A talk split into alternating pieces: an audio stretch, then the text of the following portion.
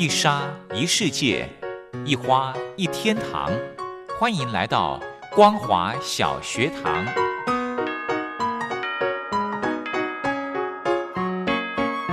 让我们一起学习，一起分享。光华小学堂。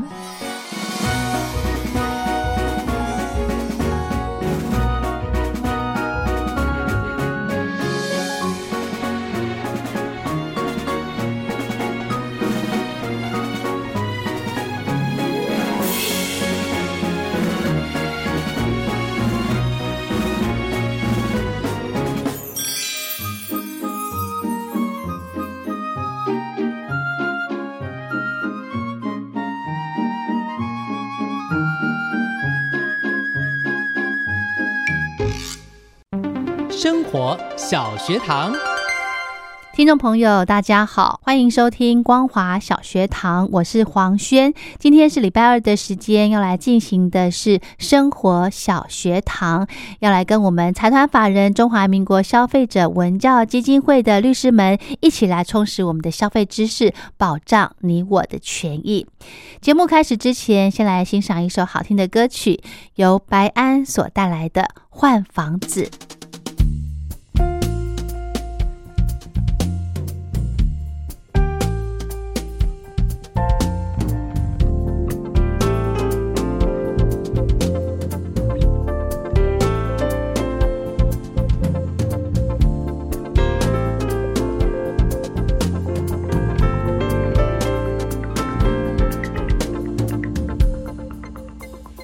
比利的手柴，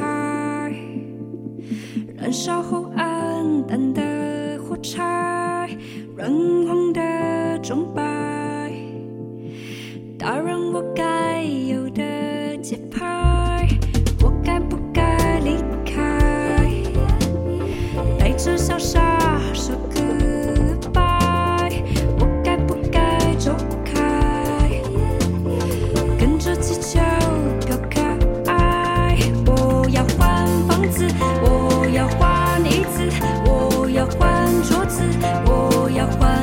思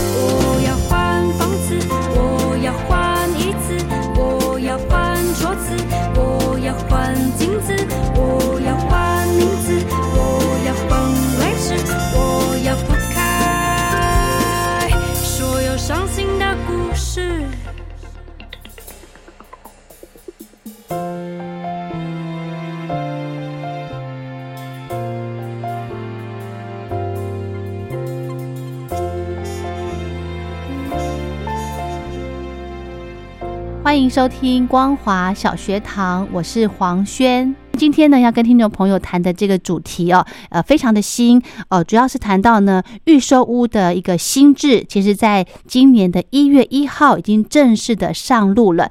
那么今天呢，我们请到徐泽玉律师，也就是我们消基会的秘书长，来跟听众朋友来针对这个新制来跟大家做一个说明。我们先来欢迎徐律师，您好。主持人好，各位听众大家好。是。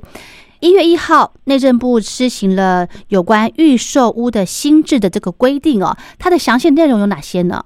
呃，我先跟这个各位听众简单说明一下哈。是，呃，现在内政部有一个预售屋买卖定型化契约应记载及不得记载事项嗯啊。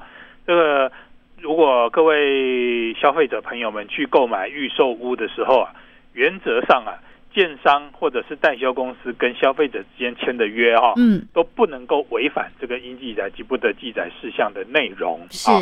那这一次所修正的啊是这个应记载事项里面关于停车位啊这个部分。哦。呃，，在以往啊，嗯，消费者购买停车位的时候啊，啊是。其实停车位我们都知道，可能就是在这个一个大楼的地下室啊嗯，画的格子而已嘛。对呀、啊，那个呃，我们称那个地下室，我们称为法定避难空间。啊，哦。消费者付钱，可能现在在都市地区一个停车位大概好几百万。是啊，啊，用百万在计算的。没错，哎，只是买到那个地上格子的使用权，对，并不拥有这个地下室这一个部分的产权。嗯，啊。因为买房子的消费者啊，除了买你自己居住的那一户嗯，室内的空间以外，啊，我们称为室内的空间，法律上叫做专有部分。嗯，啊，就是某一某一户屋主你专有的。对，那除了这个专有部分之外，另外还会有共有部分是，啊。那共有部分，我们大概就指的就是好比说大厅啊，嗯，啊，这个呃地下室嗯。啊，还有这些呃电梯间呐、哦、这个机电室这些整个大楼所需要用到的这些呃部分。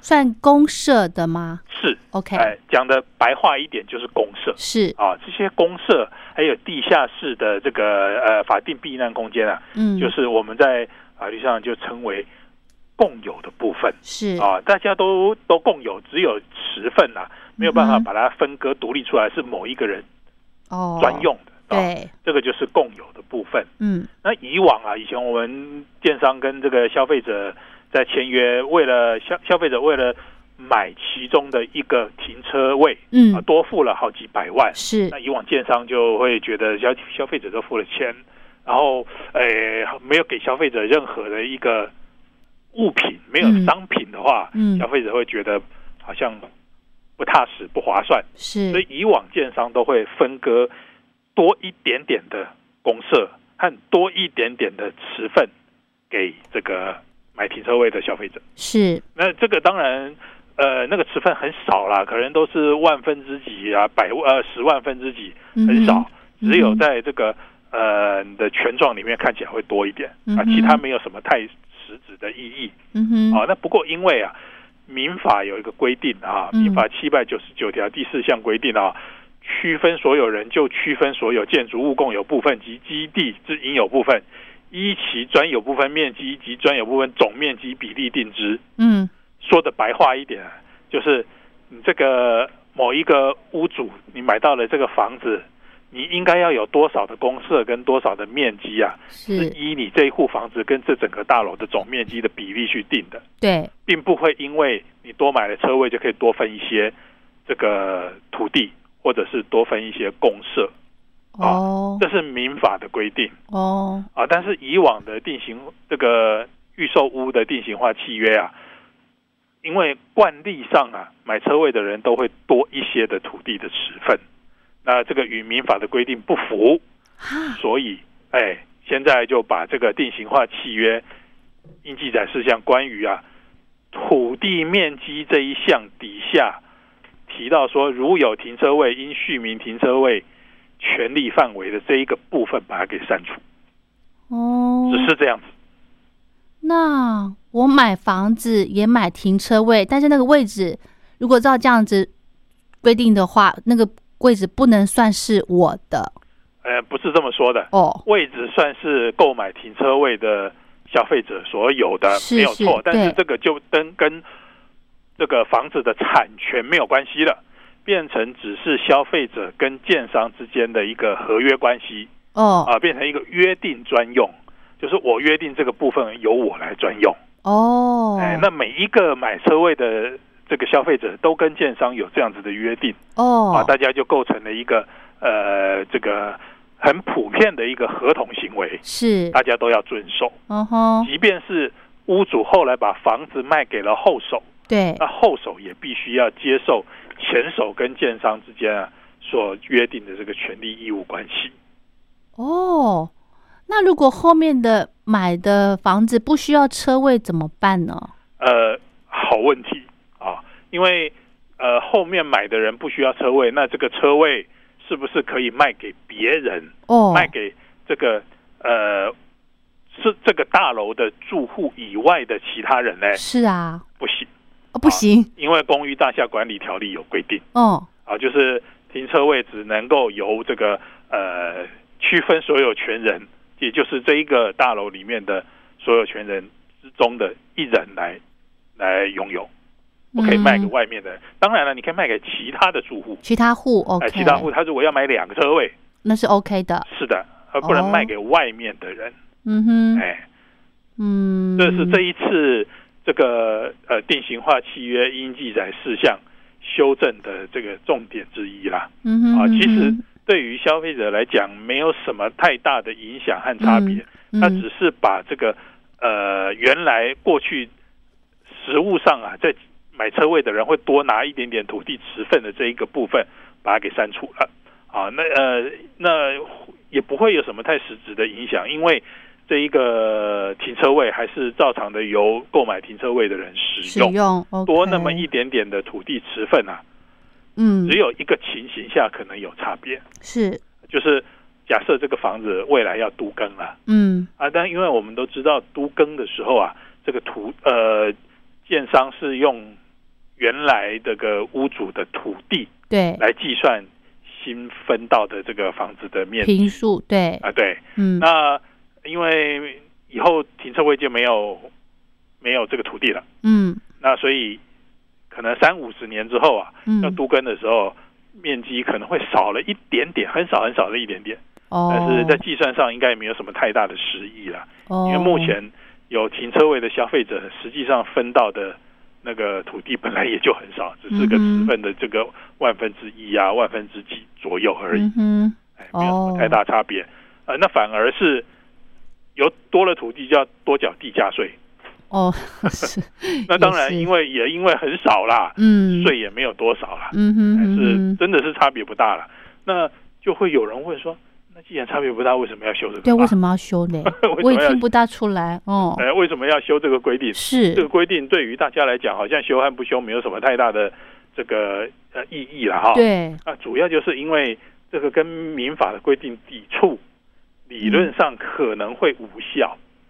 嗯哦嗯那只不过就是过去都是这么做啊。嗯那这个定型化契约的应记载事项啊，也是官方颁布的一个版本。嗯如果哼摆明着跟民法抵触，好像也不好嗯啊，嗯所以内政部呃跟法务部啊都认为说需要修正，哦所以说现在就把这个跟民法规定不符的部分嗯把它给删除了。哦就是再清楚一点就是了。对，OK，好，那这样子的话呢，如果呃这边可不可以再请律师跟听众朋友来建议一下？那如果我们消费者在买房子之前都会签约嘛，对不对？对，它的条文内容有没有特别要注意的地方？因为条文一定很多。是啊。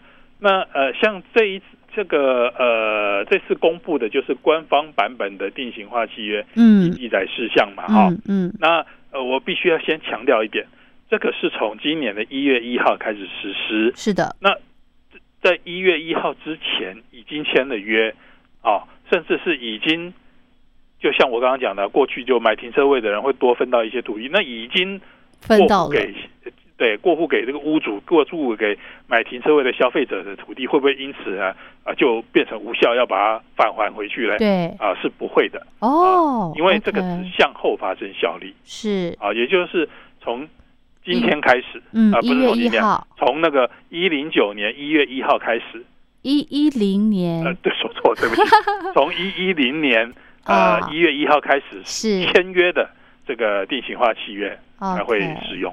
哦，那我们在这个呃去消费者去看房子，嗯。那因为房子还没盖嘛，是，那这个一般都只会看到一些样品屋啦，啊、嗯。那或者是一些广告文宣平面图是，啊，类似这样子的呃资料。嗯。那消费者在这个时候啊啊，如果说你决定要购买了，建商或者是代销公司就会拿这个他们所拟定好的定型化契约嗯给消费者看。是，啊那这个时候，其实我是提醒消费者，嗯因为每一份契约啊啊，这个都签之前啊，都应该要给消费者审阅期。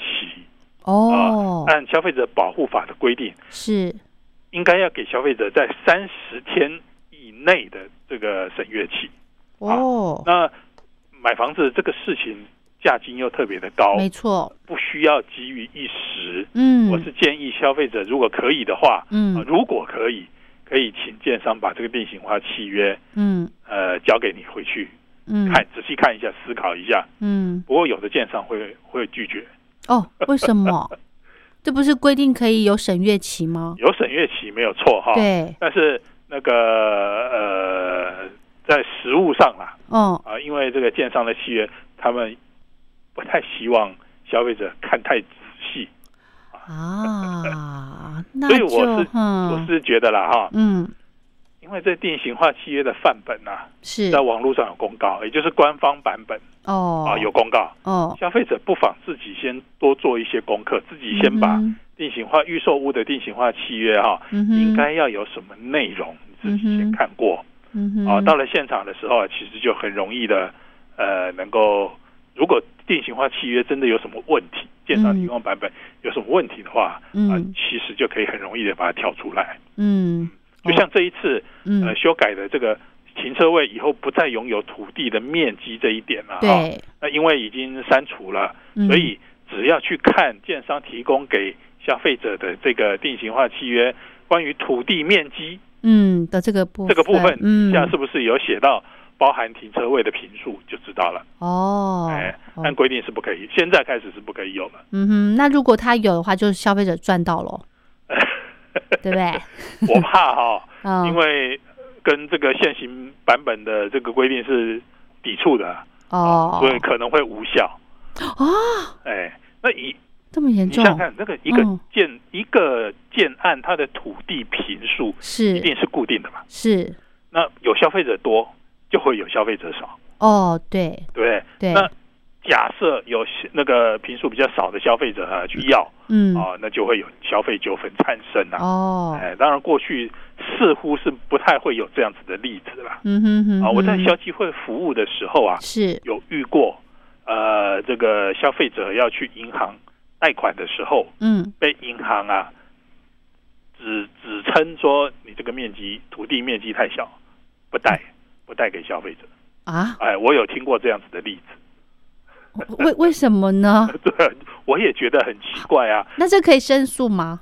所以消基会，所以建商那个消费者就来消基会申诉，对，我才会听到这个案例嘛。哦，哎，因为呃，这个某一个房子它的土地跟它的建物的这个面积，这个都是地震机关已经核发权状下来，都已经确定的啊。是，啊，因为土地并没有办法住嘛，啊嗯。实际上我们住都是住在那个房子里面、啊，对对所以对，那土地的大跟小，嘛，嗯。我是觉得应该是没有什么太大的问题啊。嗯嗯也也嗯，不懂这个建商呃银银行。行为什么不给消费者贷款。哦。我哦，我在想，可能的原因就是，其实银行是不想贷款给这位消费者，他只是随便找个理由，对呀，这理由有点牵强很哎，瞎。对，很瞎。我有听过，我有看过这样的例子。哦，哎，因为那个土地都是持份。是，啊，多跟少啊，对于我们居住这个某一个单位的这个呃住户。房子哦。专有部分，哦。不会有任何的影响啊。哦，呃，而且按规按法律的规定，也没有办法把这个呃房子跟土地分离，让给不一样的人。呃是啊是 啊，所以嗯所以啊，呃，呃我也想不懂为什么银行不肯贷款给这位消费者。还是他的呃信信用的问题会不会或许？吧，或许吧，那银行这个就找个理由对啊，这是这样子的理由。是那，还有一点要提醒各位消费者朋友，就是嗯我们刚刚有提到啊，签约的时候要注意什么吧，对不对？对，签约的时候啊，我们就只有看到了一个呃样品屋，嗯。哦，文宣资料、广告等等，还有就是呃销售人员跟我们口头上讲承诺的这个，哎、就是未来我们这里会有游泳池，有空中花园，哦，有健身房啊、等等这些这个很棒的公共设施啊，是，呃，我想大家应该都有这样子的经验吧？嗯。啊，那如果盖好以后没有，哎呦，这些哈、通常也未必会写在合约里面。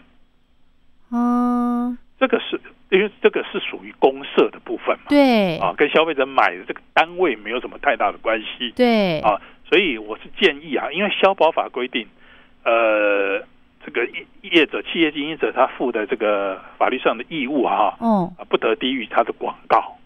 啊，所以我刚刚讲这些文宣资料、是。这些广告啊，嗯。建议消费者在签约的时候要保留起来嗯，啊。为什么呢？因为这个房子预售屋盖好到交屋，可能都要好几年以后的事情对，啊。那等到呃房子盖好以后，消费者说：“哎，当时答应我们有游泳池、嗯，有健身房，现在怎么都没有？”嗯，那怎么办呢？怎么办？这个时候如果要申诉啊，嗯要打官司啊，那你手头上如果完全没有任何的资料的时候啊，这个时候就不好打了。哦，所以我们呃建议消费者对于这些一建商啊，当时所所发的这些文宣的资料、广告等等，要留起来。哦。OK，如果有这些呃佐证资料的话，其实是如果真的打官司是会赢的哦。对，那这样建商真的就要给你挖个游泳池啊？因为啊，嗯在法令上嗯通常都不允许有游泳池。啊是的，哦，为什么呢？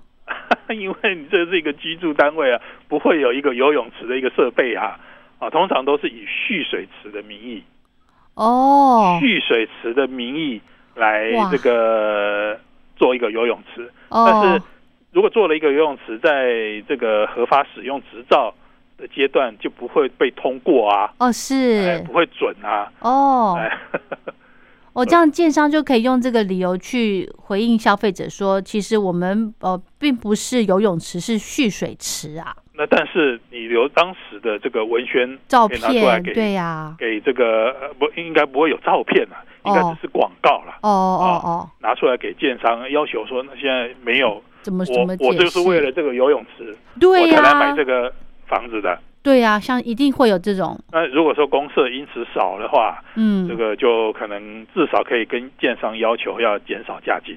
哦，这样子关于公社点交上的纠纷啊，嗯，非常非常的多，嗯哼哼哎，就或者是呃这个机车停车场、机车嗯停车位对，变成了建呃原来预定的这个健身房变成了机车停车位，因为一开始就规划就是机车停车位。啊，哇塞！所以这个买 买房子真的要谨慎呢哦。谨慎也没有办法啊，对因为合约上或广告上虽然有但嗯是建商事后就没盖就没有盖，那这个时候就只能够跟建商这个真的要嗯诉讼嗯等等这样的方式来处理。，OK，我觉得好像还是得找这个口碑比较好的建商来买房子哦。哎，嗯，好，那今天呢，呃，我们非常荣幸的可以邀请到财团法人中华民国消费者文教基金会的秘书长徐泽玉律师来跟听众朋友谈，在一百一十年元旦上路的这个预售屋新制的部分呢，呃，停车位。不分配土地持份的这个部分，来跟听众朋友做一个非常详细的说明。那如果有任何的问题的话呢，都非常欢迎到消基会的网站来做咨询。好，那今天非常谢谢徐律师，谢谢您好，，谢谢，谢谢。拜拜。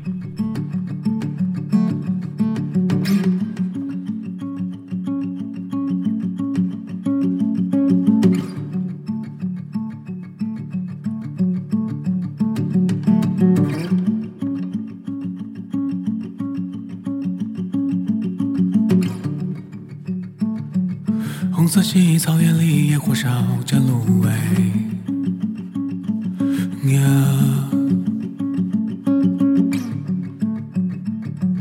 紫色记忆激光下融了多少弱水？